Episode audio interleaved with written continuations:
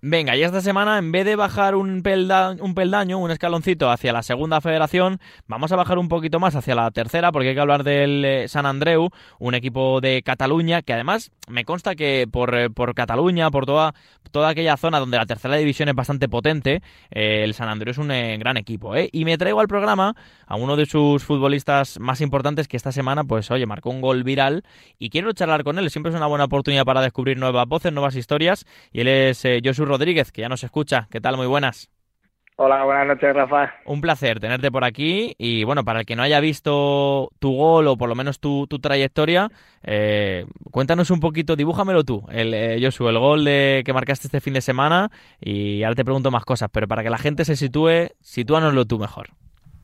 Bueno, es una recuperación en medio campo, en salida de balón del Castelldefels y, y mira, no, no me lo pienso, oriento y sin cargar un poco lo que es la pierna, porque no tengo mucho cuádriceps, me sale una parábola de estas que, que ya llevaba tiempo intentándolo, hacía un poco de cachondeo con los compañeros y, y mira, al final salió bien y, sirvió para, conseguir los tres puntos.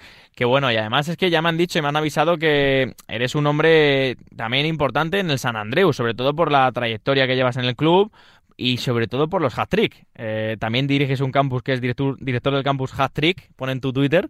No sé si tiene algo que ver esta relación con el gol que también tienes.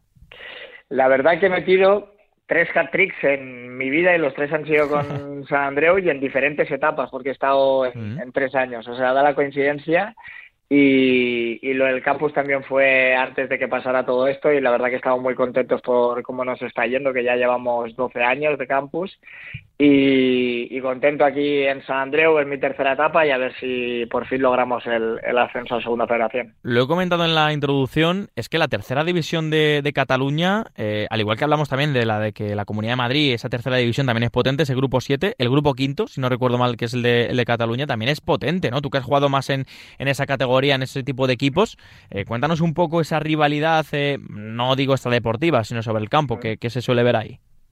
Sí, es una categoría muy igualada. Al final, eh, por comarcas, el, dentro de lo que es Barcelona hay equipos muy buenos, tanto nosotros, Europa, Montañesa, Sanz que está haciendo bien las cosas, eh, Badalona, eh, y la comarca de Girona también es muy fuerte. La verdad que es un grupo muy competido y, se ve luego porque, bueno, en, segunda federación compiten equipos como son el Español B, el Manresa, que es un recién ascendido y ya está dando guerra y está en playoff Carrasa, que yo estaba el año pasado en Segunda Federación, también lo está haciendo muy bien. Al final es una categoría es muy disputada y que tampoco hay tanta diferencia con, lo que es Segunda Federación y hay mucho nivel. Totalmente. Oye, cuéntanos un poco, ya que has estado en varias etapas, incluso en su momento llegaste a, jugar con el San Andreu en las extintas Segunda B, en, que se me entienda, en, el antiguo formato.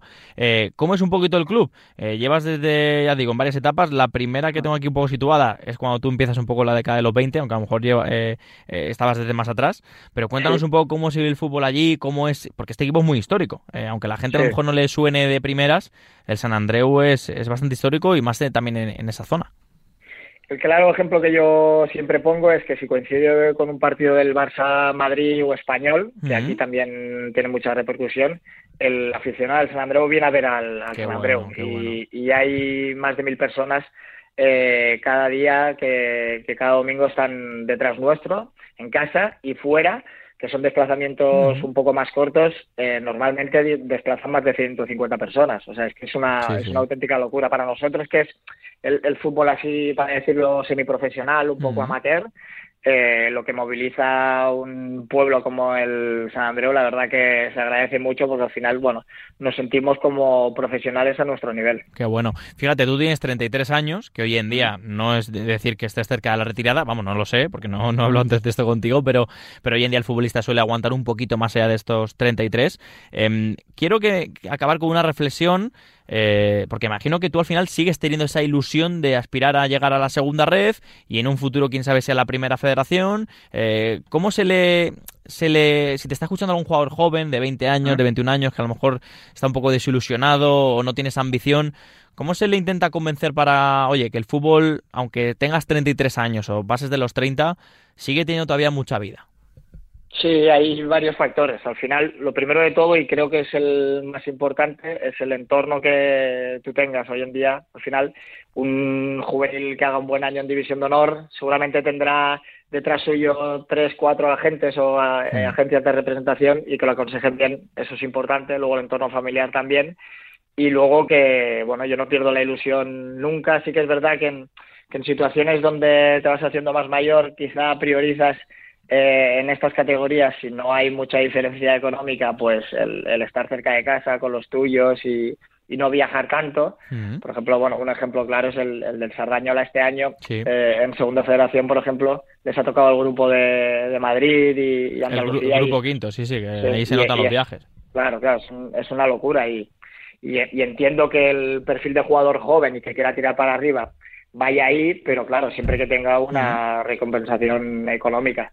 Entonces, bueno, yo he decidido volver a, tercera porque tengo ilusión por seguir jugando a fútbol, porque estoy muy a gusto en, en San Andreu y, este año tenemos a muchos jugadores jóvenes que creo que están entendiendo el concepto de, de no rendirse, de que las oportunidades pueden llegar en cualquier momento y que hemos tenido nosotros ejemplos como Ferran Jugado o Ramón Tarras que ahora están en la élite, que han pasado por San Andreu y que no han jugado. O sea que... Qué bueno.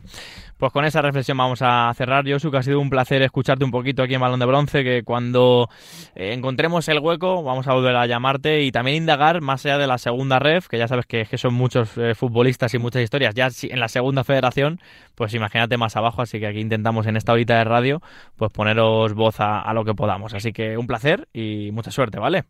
Muchas gracias, Rafa, por el trabajo que haces. Un abrazo, chao, chao. Un abrazo.